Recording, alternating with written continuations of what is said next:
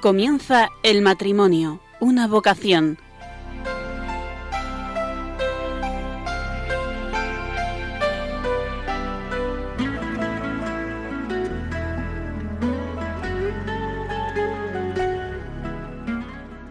Buenas noches, queridos oyentes de Radio María.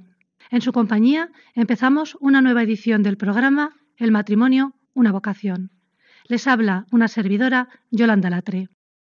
Escuchen, por favor, estas palabras del Santo Padre.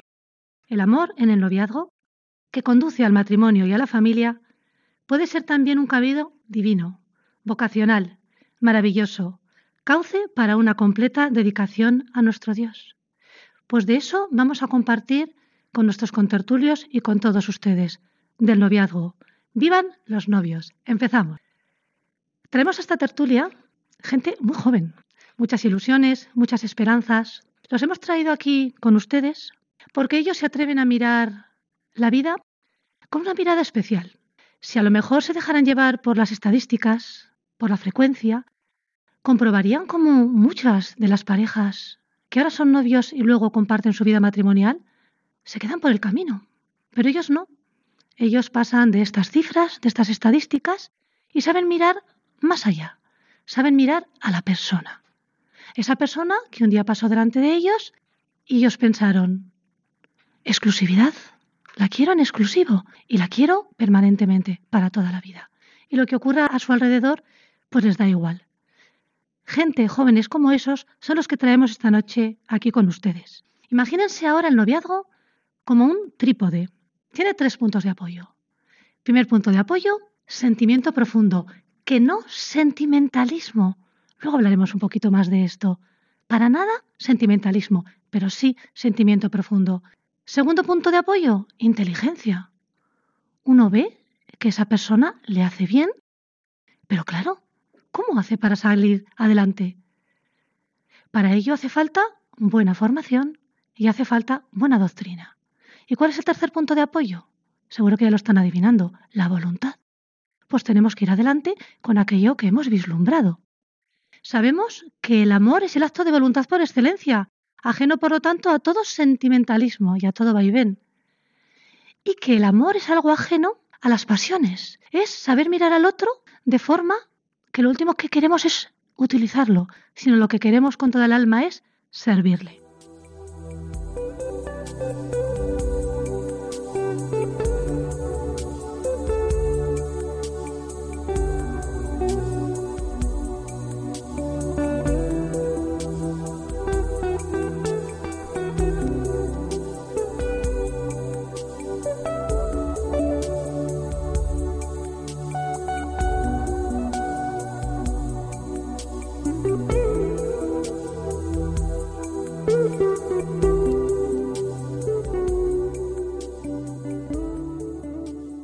Traemos esta noche a la tertulia a un invitado que tiene mucho que decir sobre el tema del noviazgo.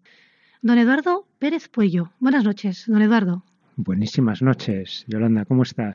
Muy bien, encantada de tenerle aquí con todos nosotros. Un placer en esta noche del 15 de mayo, día de San Isidro, patrón de las gentes del campo. Efectivamente, Eso, efectivamente. Del campo acá en España y, y al otro lado del mar, también en América. Felicitamos a todos aquellos gente del campo, buena gente del campo que nos estén escuchando. Permítanme, queridos oyentes, que presente un poquito a don Eduardo para que vean el por qué le hemos traído esta noche con todos nosotros.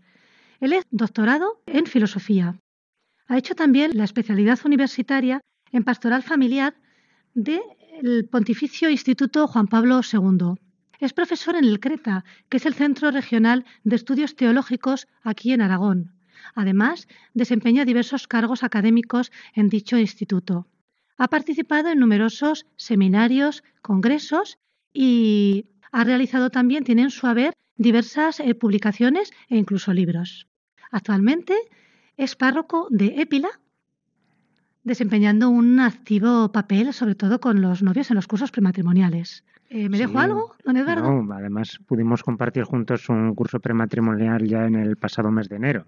En ¿eh? efecto, de ahí que Muy allí bien. tuve el placer de conocerle y por eso está esta noche aquí con todos nosotros. Mm. Nos gustaría un poquito que nos comentara, mm, sabemos que el noviazgo es una llamada a la comunión, a la donación, ¿Cómo lo ve usted, don Eduardo? Bueno, ahí tendríamos que ver qué es esto de la comunión y si de verdad identifica lo que es el, el núcleo del amor. Me ha gustado mucho cuando al inicio del programa hablabas del amor como, como un acto, una actividad. Y creo que entre las múltiples actividades humanas el amor destaca por ser un acto unitivo, pero no simplemente porque la pareja realice muchas cosas juntos y a la vez, sino porque ante todo es una unión de corazones, es una unión espiritual, dos corazones que se unen, un ser que entra dentro del interior de otro ser ¿eh? y forman una unidad, una unión común. ¿eh? Esa, esa, comunión que luego se desborda en, en, montones de actividades y de acciones. Es una unión eh, espiritual y además es generativa, es engendradora. Don Eduardo no se da cuenta, pero mientras habla se van sonriendo los novios que tenemos aquí preparados ya en la, en la mesa porque se expresa de una forma muy poética. Eh, nos gustaría también que nos explicara, que nos relacionara un poquito el amor en el noviazgo, como donación, como unión, pero a la vez como reflejo de ese Dios que sale a nuestro encuentro. Claro, eh, nosotros tenemos en mente y en el corazón un rostro de Dios que es, es Dios trinitario. Esto es importante. En mis clases con, eh, con los alumnos de, del Creta, algunos de ellos seminaristas, novicios, también laicos, gente que en el fondo se está preparando para recibir un gran sacramento, en algunos casos el orden sacerdotal, ¿eh? como estos jóvenes que se están preparando también para Dios mediante recibir ese gran misterio que es el matrimonio. Entonces, con ellos estoy tratando ahora el curso de Historia de la Filosofía Medieval y veíamos cómo el hecho de tener un Dios que es Trinidad es que en el fondo eh, cuestiona eh, y invita a pensar el mundo de manera diferente. O sea, un Dios que es Trinidad, que es comunión en sí mismo, eh, nos invita a pensar que la unión entre personas no es simplemente para remediar una carencia. Uh -huh. Las personas no se unen porque sean limitadas y se decidan a unir sus limitaciones para intentar remediar algún problema. ¿eh? No, o sea, la persona, el otro no es un límite ni es un remedio, sino que gracias a un Dios trinitario sabemos que la unión entre personas es el reflejo de esa plenitud de Dios, lo cual es algo hermosísimo. Desde luego que sí. Espléndido. Noviado, proyecto de familia. ¿Está de acuerdo? ¿Completaría? Sí, eh, proyecto de, de, unión amorosa y, y, fecunda. O sea, llevar a alguien en el corazón significa, entre otras cosas, que esa persona que ha entrado dentro de ti está actuando de ti, te está transformando y además la estás llevando dentro de ti de un modo que de algún modo rebasa las fronteras de, de lo espacial y de lo temporal, de tal modo que la llevas dentro de ti en el presente, pero la llevas con todo su ser, con todos sus afectos y también con todo lo que no es ahora, pero puede llegar a ser. Entonces es inevitable que al llevar a alguien en el corazón, al mismo tiempo estés proyectando un futuro junto a esa persona, una unión para siempre. Uh -huh. La verdad es que don Eduardo está adelantándose a algo que queremos sacar de la tertulia, es ese amor eterno que está por encima de, del espacio y del tiempo y que puede ser realmente muy interesante. Vemos cómo la, la familia, estos minutos que lleva hablando, lo está explicando claramente. Vemos cómo realmente hay una plenitud. Y la familia podríamos decir, y el noviado, el matrimonio, que es algo así como una roca inmutable. Sin embargo, en la sociedad vemos cómo las leyes van por un lado, cómo las circunstancias van por un lado, y pareciera como que se quiere tirar de, del matrimonio y de la familia para que sean ellos los que se adapten a las leyes, a las circunstancias, pero nosotros entendemos que debería ser al revés. ¿Está de acuerdo? Sí, eh, claro, en el fondo el amor es algo que responde al, al deseo humano. Todo ser humano quiere amar y ser amado. Y además un amor, efectivamente, que sea atemporal, en el sentido de que pueda continuar en el tiempo, no para hoy, sino para siempre. Por lo tanto, un amor personal no se reduce simplemente a unos límites del aquí, del ahora, del ya, eh, sino que, que pide permanencia, de tal manera que el tiempo no es un enemigo, sino que es el despliegue de la eternidad en nuestras vidas. Eso es hermosísimo. Entonces el tiempo se convierte en ayuda y en amigo para crecer en el amor. Fíjate, Yolanda, que eh, yo fui ordenado sacerdote hace 11 años. No es mucho tiempo. Me encanta poder hablar con sacerdotes que llevan 25, 30, 40, 50, 60 años de sacerdocio. Pero ya desde en mis 11 años de sacerdocio puedo decir, hoy eh, estoy más feliz que el día que me ordené sacerdote. ¿eh? Y eso es bien hermoso. El tiempo no juega en contra, hace crecer. Entonces el tiempo es siempre un amigo, un don de Dios, que Dios nos ha dado para, para poder estar aquí, para poder transformarlo en un mundo nuevo. Vaya mensaje que está dando a todos los novios, el tiempo como un aliado, ¿verdad? Usted está rodeado en su parroquia de, de novios. ¿Cuál es su opinión sobre las debilidades y las fortalezas de los novios de hoy en día? Sí, enormes fortalezas. Hoy día los novios, en medio de un mundo que parece inestable, en medio de ese mundo hay novios que quieren establecer un vínculo permanente. Y eso es bien hermoso. En un mundo, en una sociedad donde parece que hay muchas cosas que se resquebrajan, donde hay muchas instituciones que dejan de ser permanentes, hay un deseo en el corazón humano de un amor para siempre, hay un deseo de permanencia, hay un deseo de amar y de ser amado. Y eso es una fortaleza, que hoy día haya jóvenes que deseen contraer matrimonio y además con la conciencia de hacerlo para siempre. Otra fortaleza es el diálogo. Los jóvenes yo creo que dialogan mucho y eso es bien hermoso. ¿eh? que aprendan a hacer proyectos de futuro, que aprendan a planear las futuras tareas en la casa. ¿eh? Sin embargo, ¿cuántas veces, y eso es una debilidad, no solo de ellos, sino del ser humano hoy día, cuántas veces las prisas, los afanes, la ansiedad, la sobreestimulación, pues lleva a vivir al día y lleva a que los novios hablen de muchas cosas y compartan muchas cosas, pero quizás no hablan ni comparten aquello que es más importante. Efectivamente, luego, luego entraremos más de lleno en este tema. Se nos ha echado vertiginosamente el tiempo encima, pero no querríamos finalizar sin pedirle que de una forma resumida intente ver cómo el matrimonio y la virginidad se comprenden recíprocamente. Necesitamos el uno del otro para entender ambos plenamente. Ambos nacen del amor de Dios ¿eh? y ambos reflejan lo que Dios es en sí mismo. El amor de Dios es total y es universal y queda reflejado en el mundo a través de ese amor universal que representa la vida consagrada y de ese amor de entrega total que representa el matrimonio. Clarísimo. Vamos a tener la suerte de seguir contando con su presencia en la tertulia. Nos vemos en unos minutos. Muchas gracias. Muchísimas gracias a ti, Yolanda.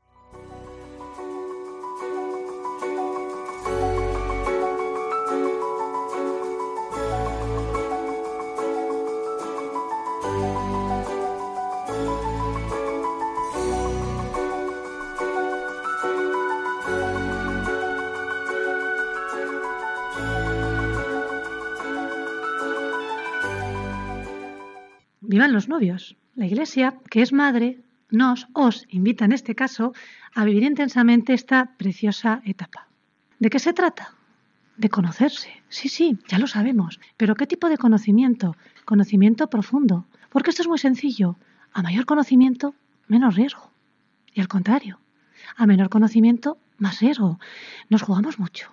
Por lo tanto, aunque hemos oído muchas veces que el noviazgo es para conocerse, no menospreciemos, ¿verdad?, esta necesidad. Tenemos que discernir.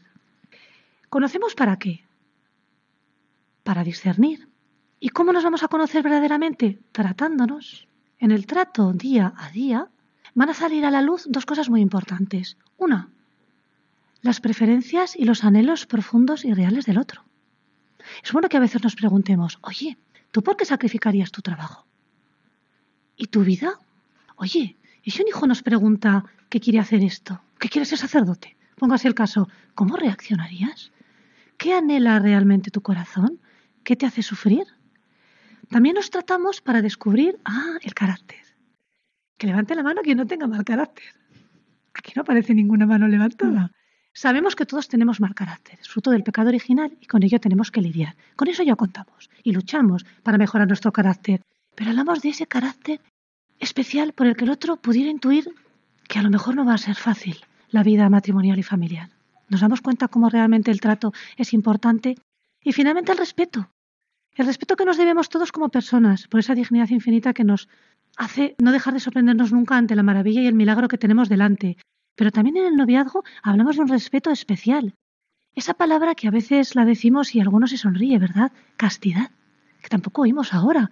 Pues sí, ese respeto en la mirada, ese respeto en los pensamientos que nadie ve y que están en lo más profundo, esa castidad en los gestos, ese respeto, ese saber lo que es el valor de la espera. Pues aquí sí, aquí hablamos también de castidad. El Papa Francisco nos dice, la convivencia es un arte, un camino paciente, hermoso y fascinante, que tiene unas reglas que se pueden resumir en tres palabras. ¿Puedo? Gracias. Perdona. Pues de todo esto y mucho más vamos a compartir con todos ustedes.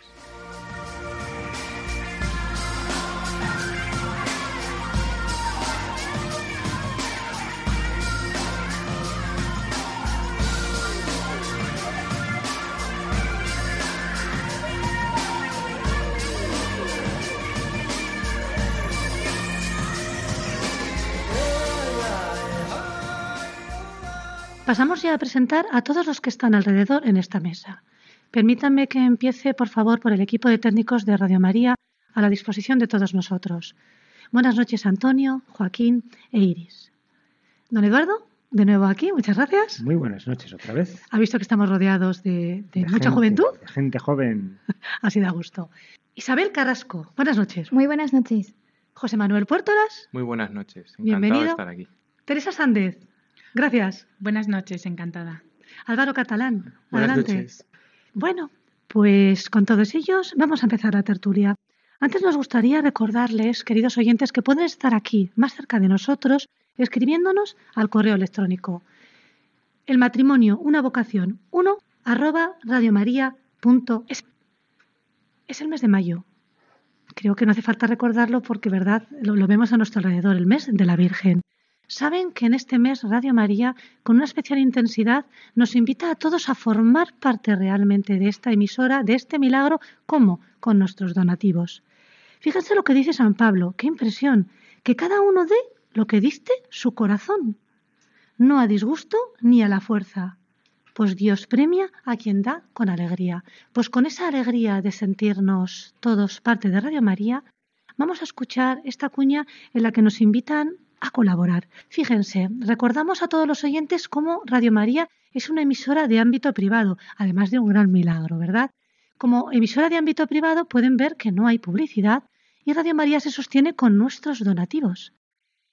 Eh, ¿Cuántos euros hacen falta para sostener una hora de Radio María? 450 euros por cada hora. Un 10% de, esa, de esos donativos van destinados a otro segundo milagro, al milagro de Radio María fuera de nuestras fronteras. Escuchemos, por favor.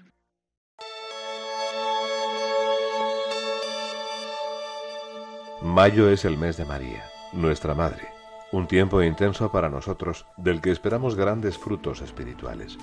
Celebramos el centenario de las apariciones de Fátima con el espíritu de la Pascua y viviremos una nueva maratón para ayudar a los países necesitados en la ya tradicional campaña de Mayo. Radio María quiere seguir siendo transmisora del Evangelio y su mensaje de salvación, especialmente para recibir a los alejados y compartir con todos los hermanos la alegría de la fe. Colabora con nosotros para que mayo sea un mes rico en gracia y caridad. Puedes hacerlo en cualquier sucursal del Banco Popular o sus filiales, o en el Banco Santander. En las cuentas de la Asociación Radio María. Si quieres que tu donativo desgrave fiscalmente, en las cuentas de la Fundación de Amigos de Radio María. En los mismos bancos, indicándonos tus datos por teléfono si es la primera vez que lo haces. También por transferencia bancaria, giro postal o cheque, a nombre de Asociación Radio María enviándolo a Radio María, Paseo de Lanceros 2, primera planta, 28024, Madrid. Si lo prefieres puedes llamar al 902-500-518, 902-500-518 y te facilitaremos todos los trámites.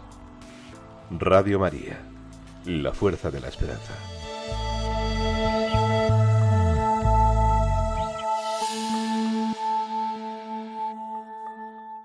Isabel, José Manuel, Teresa y Álvaro.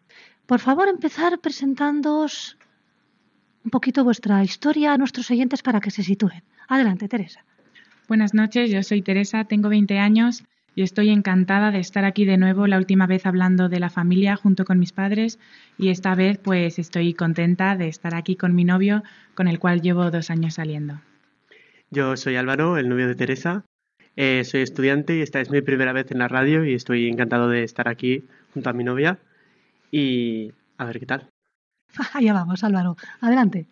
Muy buenas noches a todos. Soy José Manuel Puertolas, tengo 25 años y también estoy muy contento de venir aquí a Radio María a compartir mi experiencia de noviazgo con mi novia Isabel, que llevamos saliendo más de siete años juntos. Madre mía. Y estamos muy contentos porque nos casamos en un mes. Encantado de contar nuestra experiencia. Fíjense, queridos oyentes, en un mes. Están a las puertas del No queda nada ya. Isabel. Yo soy Isabel Carrasco, soy profesora, tengo 23 años y como bien ha dicho José Manuel, nos, nos, casamos dentro de un mes y bueno, estamos muy felices de compartir con todos vosotros nuestra experiencia, nuestra vivencia hasta ahora y nuestro futuro proyecto. Yo muy agradecida en nombre de todo el equipo, pues a don Eduardo por trasladarse desde Épila, desde donde reside, a Isabel y José Manuel por venir en pleno ajetreo de la boda y a, y a Álvaro y a Teresa porque me consta que vienen corriendo de otras ocupaciones, ¿verdad? Cuasi profesionales, semiprofesionales ya. Muchísimas gracias a todos. A ver, ¿vais los dos a una? Hemos hablado antes, ¿verdad?, de ese conocimiento profundo, no de las cosas superficiales. ¿De qué habláis? Teresa Álvaro. Bueno, pues es verdad que hay temas que son esenciales que hay que hablar durante el noviazgo y posteriormente también. A nosotros nos ayudó mucho, especialmente un curso que hicimos hace un año, no prematrimonial, no orientado hacia el matrimonio, sino simplemente hacia el noviazgo y allí tratamos pues temas como Dios en nuestra vida, como formar una familia y temas tan básicos como la diferencia entre hombres y mujeres que a veces no nos planteamos. Eso nos dio pie a hablar de muchas cosas, ¿verdad? Efectivamente. Y sobre todo eso es importante un poco hablar de todo, ir conociendo las opiniones del otro, ir viendo cómo los puntos que tenemos en común, los puntos que quizá no tengas tanto en común, pero puedes encontrar una vía de ponerlos en común. Estáis diciendo cosas, habéis empezado muy fuerte. Dios, familia, las diferencias entre hombre y mujer, que son fuente de conflicto y de bendición a la vez, pero si no se conocen bien, pues realmente nos podemos quedar solo en el conflicto. Desde luego habéis empezado muy fuerte. Isabel, ¿la estás sintiendo?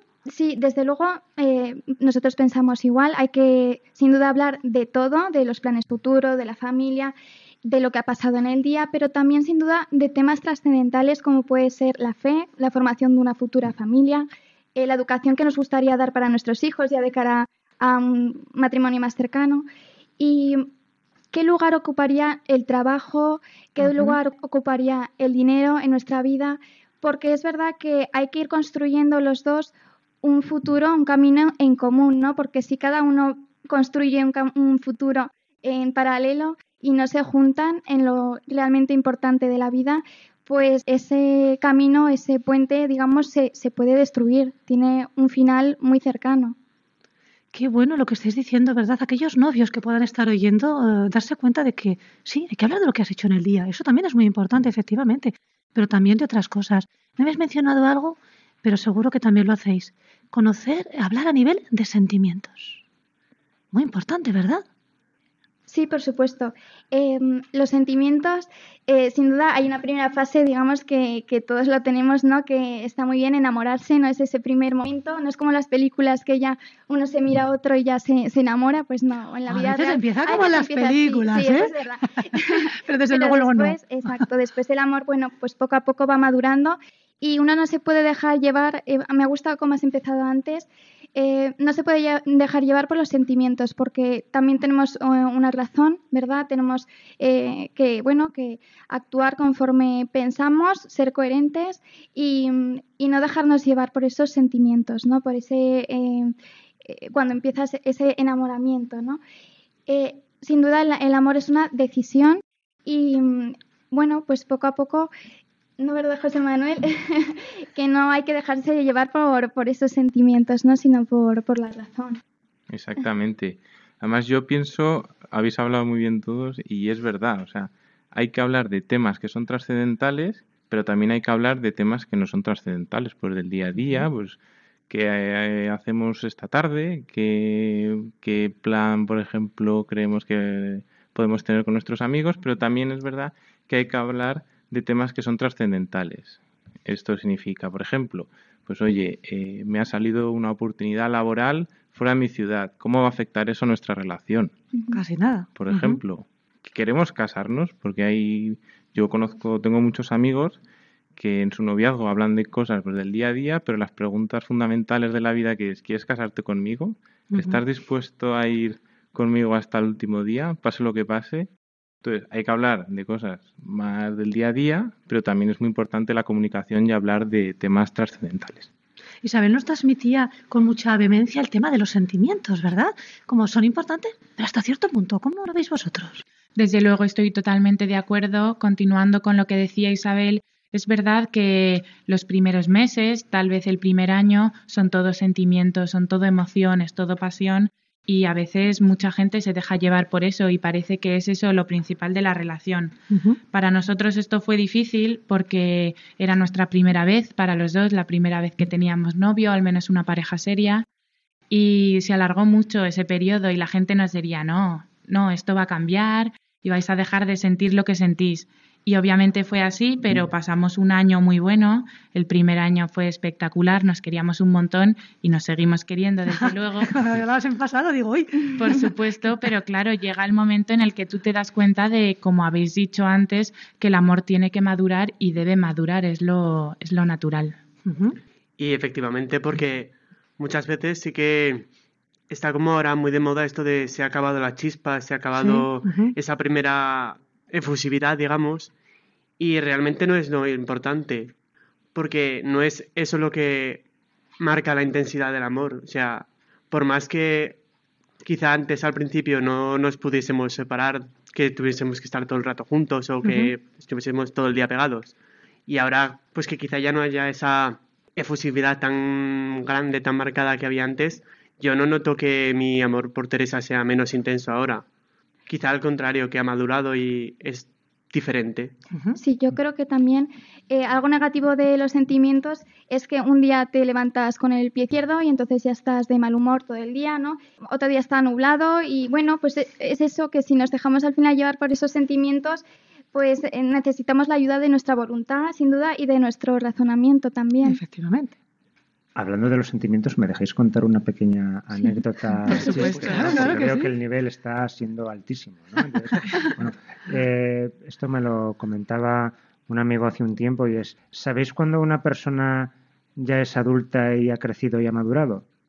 Cuando es capaz de no tener que comunicar todos sus sentimientos en el muro de Facebook. es verdad, es verdad.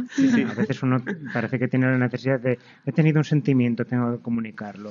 Está nublado, me he levantado por la mañana, no hay sol, yo también estoy nublado. por favor. Qué bueno que los sentimientos no los habléis solamente de perfil, en vuestro perfil, sino que también os los podáis comunicar no el primero que sale al encuentro, sino cara a cara, vosotros en pareja. Y tener un poco de intimidad también, ¿verdad? Sí.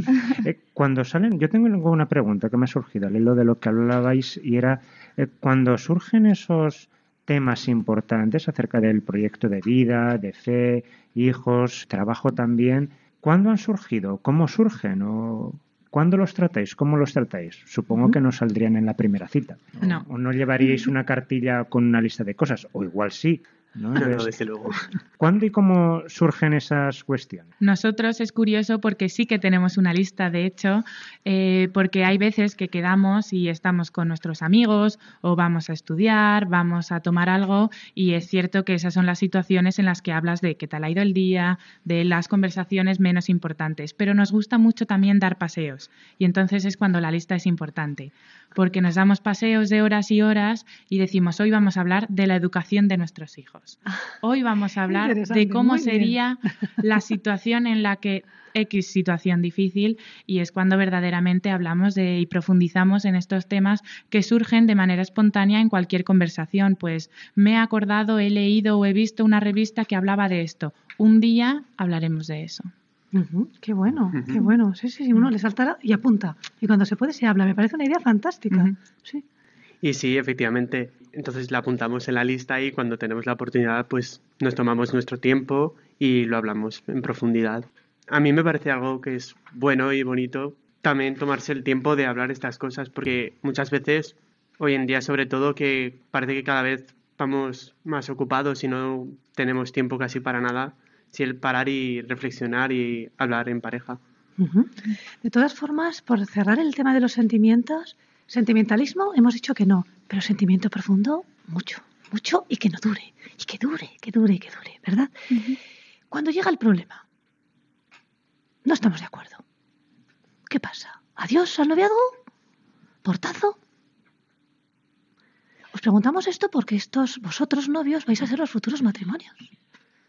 Y de cómo se encare una crisis, a lo mejor en el noviazgo, también dice mucho de cómo se puede encarar una crisis en el futuro matrimonio. Adelante. La verdad es que durante el noviazgo da mucho pie a, poder solucionar todo tema de todos los temas de, crisis, de dificultades, de cara al matrimonio también, ¿no? Eh, sin duda existen, existen crisis, existen eh, sus más y sus menos ¿no? en, en toda relación. Y lo importante es prepararse muy bien en el noviazgo, poner mucho buen humor, poner mucha paciencia y empatía.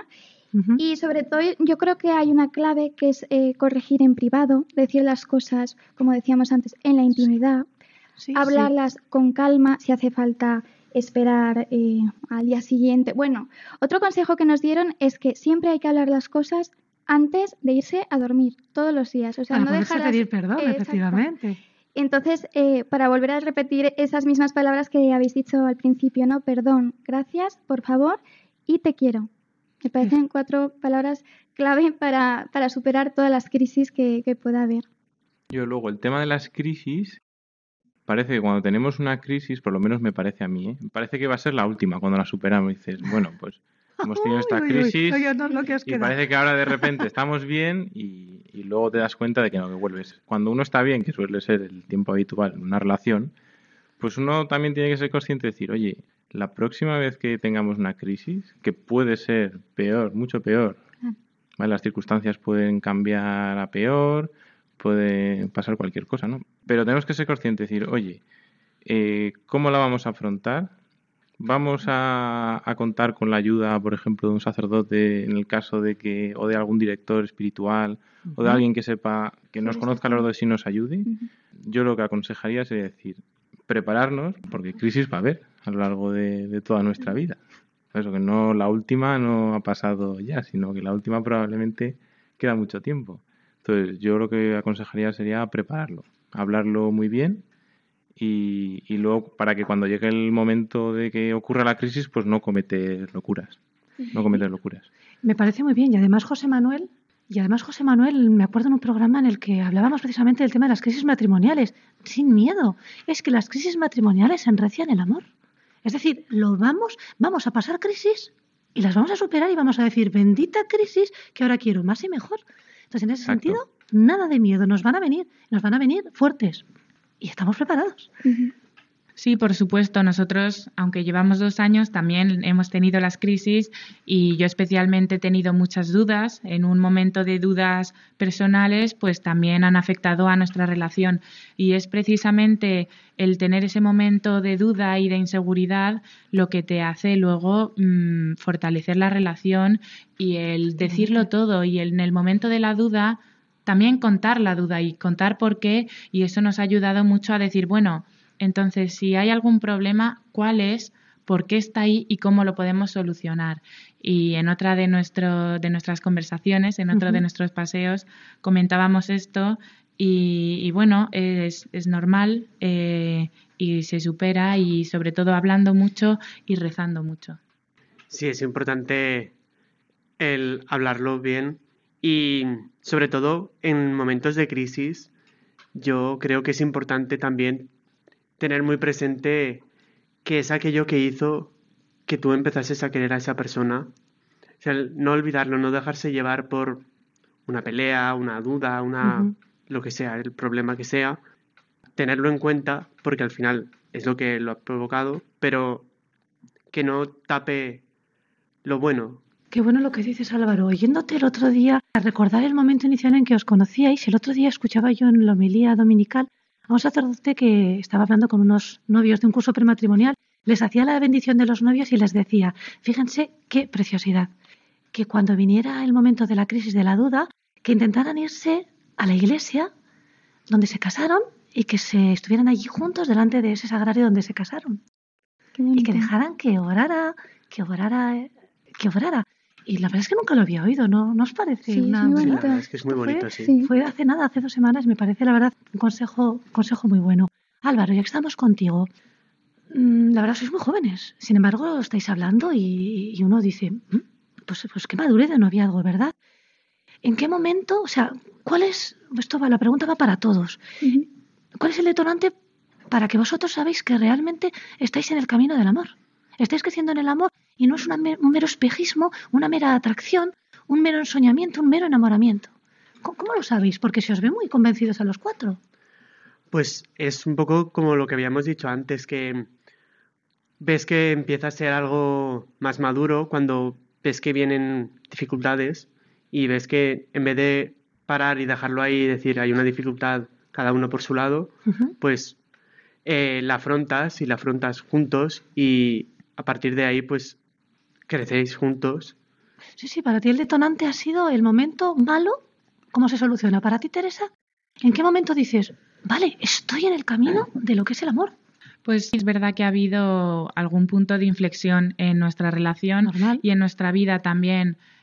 Yo creo que para Álvaro fue al principio de nuestra relación, apenas llevábamos unos meses, yo me puse enferma y aunque no fue una enfermedad muy grave, estuve ingresada en el hospital y él venía a verme todos los días. Entonces estaba yo en la peor situación que podía estar y, y a pesar de ello, pues él me quería.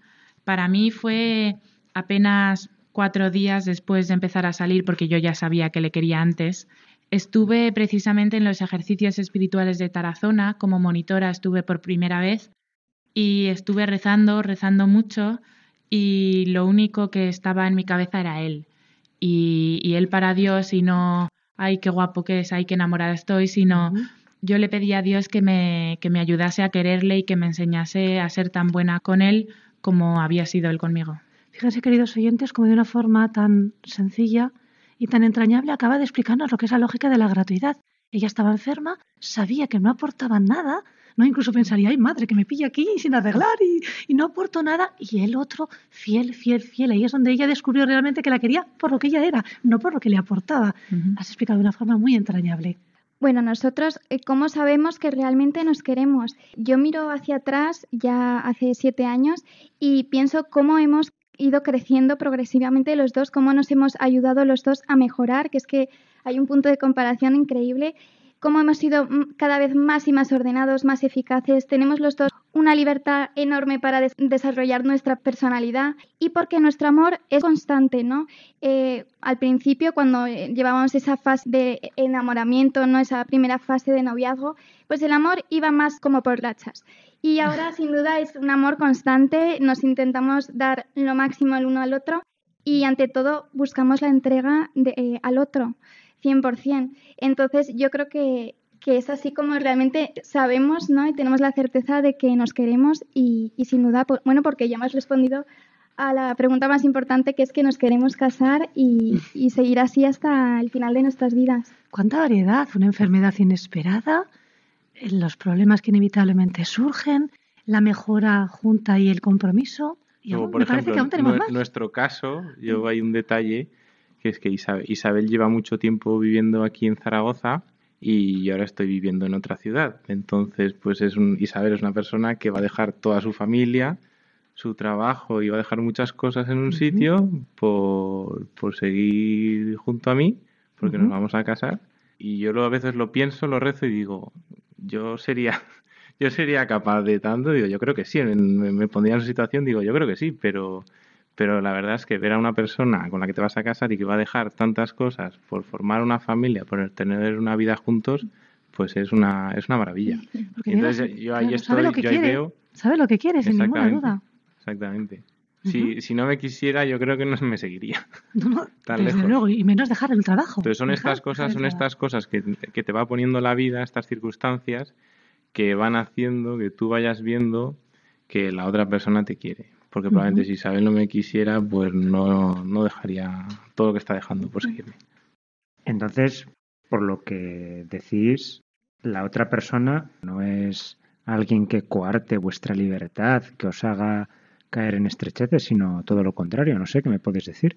Para nada, al contrario, es una persona que te anima a ser libre y que precisamente como te quiere y quiere lo mejor para ti, quiere que desarrolles todas tus posibilidades. No coarta para nada la libertad, sino que yo creo que la completa y la aumenta.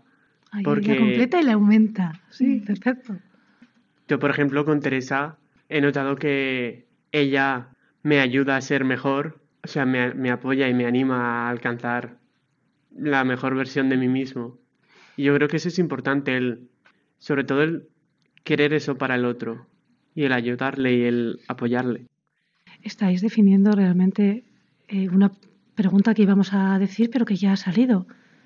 O sea, ¿cómo sé que realmente me quiere? Es que lo ha dicho Álvaro, la, saca la mejor versión de mí mismo, porque me hace bien, porque me hace mejor persona. Queridos oyentes, vamos a deleitarles ahora con una canción. Algunos de ustedes, los más talluditos, ¿verdad? Eh, recordarán que es una canción de sus tiempos sobre el noviazgo, en este caso versionada por Luis Miguel. Vamos a disfrutarla todos juntos. Adelante.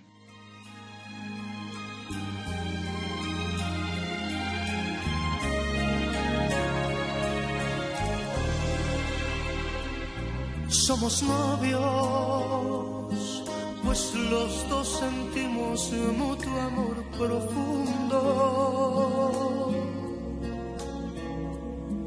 Y con eso ya ganamos lo más grande de este mundo.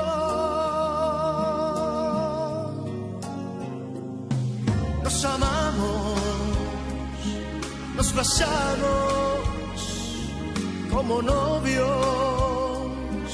Nos deseamos y hasta veces sin motivo y sin razón.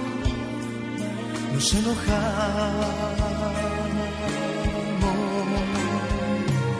Somos novios, mantenemos un cariño limpio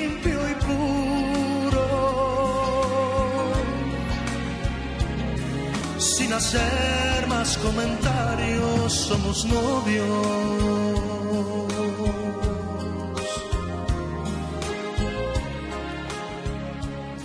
Qué canción, ¿verdad? La verdad es que da gusto volver a recordar palabras como amor, casto y limpio. Seguimos, seguimos, seguimos. ¿Amor eterno? ¿Es posible?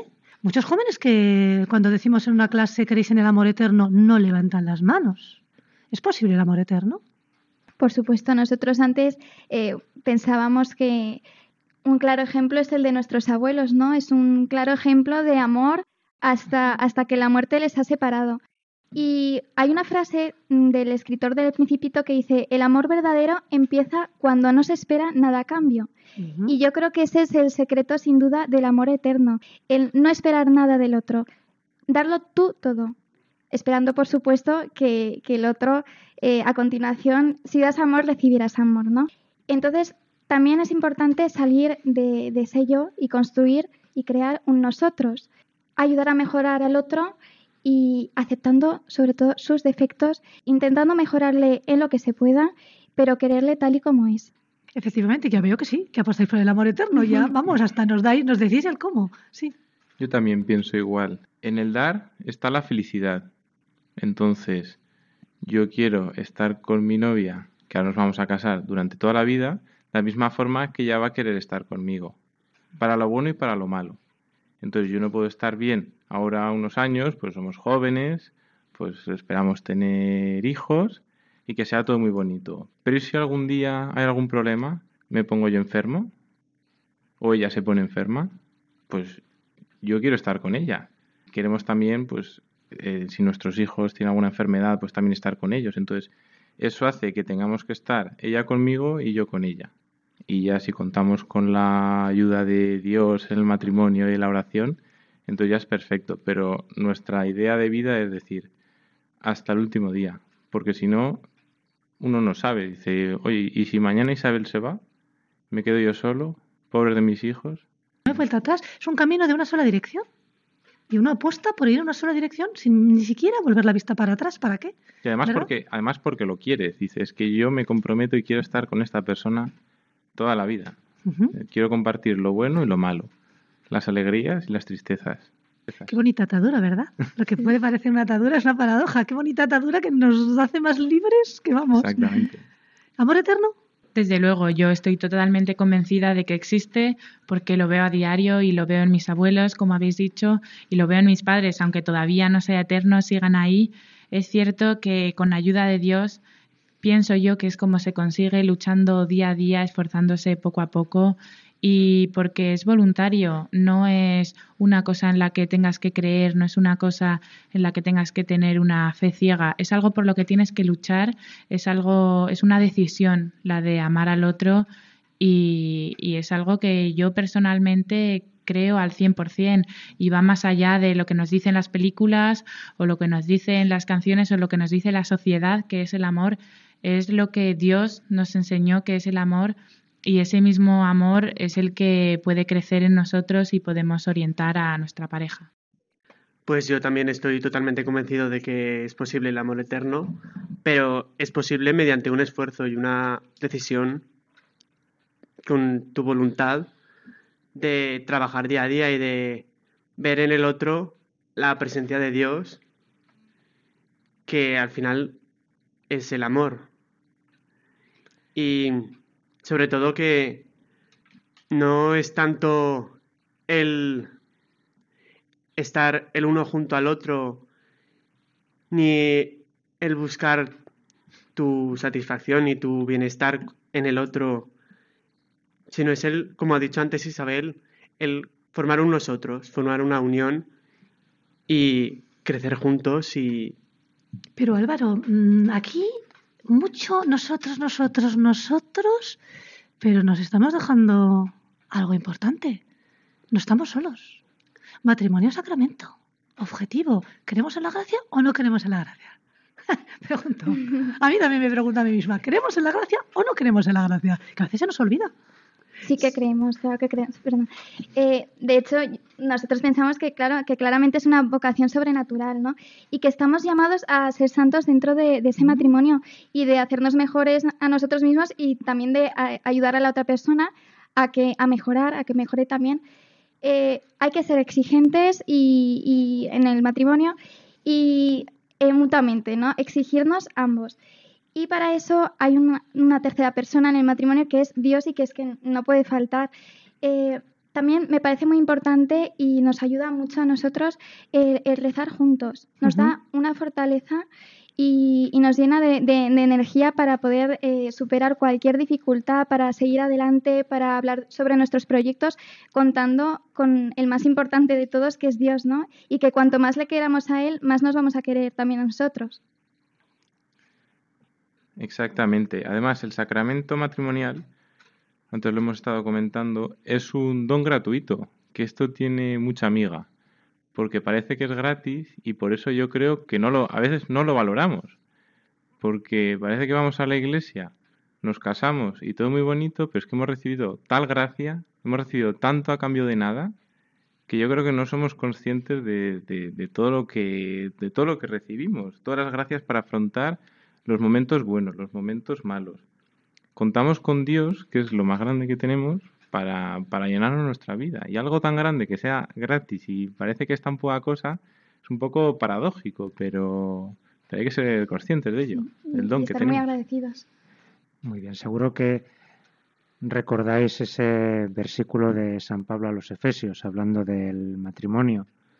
Eh, San Pablo no tiene palabras para hablar del matrimonio y después de un gran discurso, como suelen ser los suyos, eh, hoy día nos, nos reímos a veces de las homilías largas de los sacerdotes, pero uno lee las cartas de San Pablo y a veces también se hacen largas. Y al final de su discurso dice, este es un gran misterio.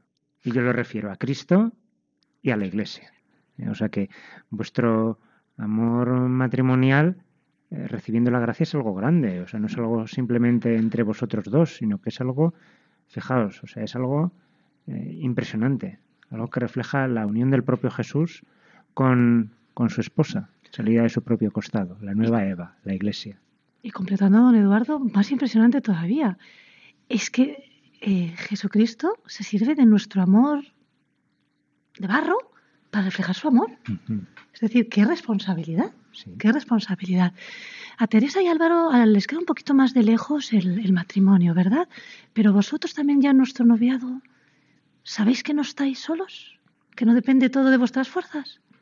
Sí, por supuesto. Eh, de hecho, en los momentos de dificultades, en estos momentos de crisis en los que, de los que hemos hablado antes, poner a Dios en el medio y pensar en Él es algo que ayuda mucho. Yo desde pequeñita he tenido la creencia de que Dios tenía un plan para mí y tenía pensada, no estás sola, no eres la tenía única. pensada una persona para mí porque yo siempre he sentido la, la vocación del matrimonio y de la familia y en esa confianza en Dios es donde surge también la confianza en el otro y en si, si Dios quiere que esto siga adelante y si Dios quiere que nos queramos el uno al otro, encontrará la manera de que así sea y yo lo único que puedo hacer es buscar su voluntad e intentar hacer lo que, lo que Él quiere para mí.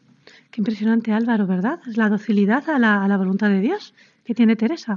Sí, efectivamente, porque al final nosotros como personas, como seres pequeños y frágiles, podemos poner nuestro esfuerzo, podemos poner nuestra voluntad, toda nuestra voluntad, pero somos limitados. Uh -huh, por supuesto. Y para nosotros algo puede llegar a ser imposible, pero para Dios nada lo es. Y a través de Dios es como es posible este amor eterno. Y qué paz nos dan estas palabras. Estamos llegando al final de la tertulia y hoy me gustaría que hicieran los contertulios ellos el resumen. Les voy a pedir que compartan con todos algo que nos motive en esperanza sobre el noviazgo. Adelante, empezamos. Teresa, por favor. Bueno, además de la confianza que hay que tener en la pareja, en uno mismo y en Dios, eh, pienso que es importante formar parte de la vida del otro y querer formar parte de su vida, tanto en el noviazgo como, como, en el matrimonio. El tema de los amigos y la familia del otro es un tema que no hemos podido tratar, pero es cierto que uh -huh. si quieres a la otra persona, quieres formar parte de todos los aspectos de su vida y en sus intereses, en sus hobbies, etcétera. Estupendo. Álvaro, completa. Eh, pues yo diría para como motivación uh -huh. que hay que ver el amor en pareja como una planta, que hay que cuidarla y regarla día a día para uh -huh. que dé fruto. Un poco conectando con lo que acabas de decir, para ser feliz no se necesita, en el noviazgo, no se necesita una vida fácil, que las cosas sean sencillas, sino tener realmente un corazón enamorado con la otra persona. Isabel. Yo quiero compartir con vosotros la frase que hemos escrito en nuestra invitación de boda, que es, existe una verdadera felicidad, vivir para el otro. Muchas gracias por compartirla. Don Eduardo. Qué bien.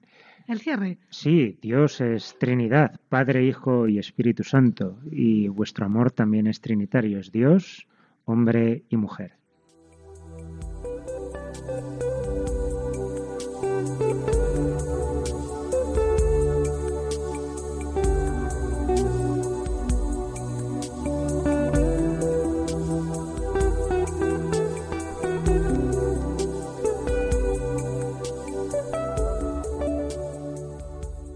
Llegamos al final de nuestro programa.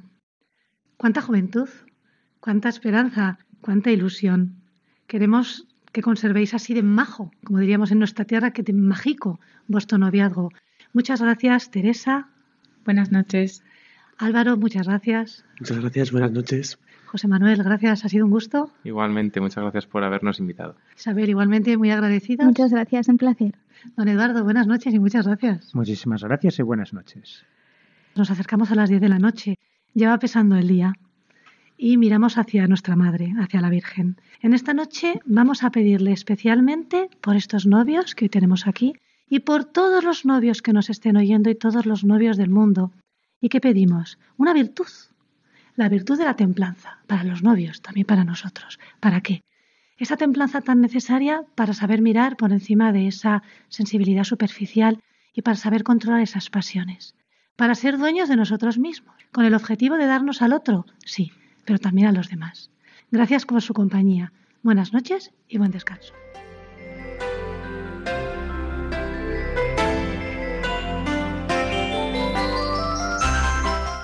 Han escuchado El matrimonio, una vocación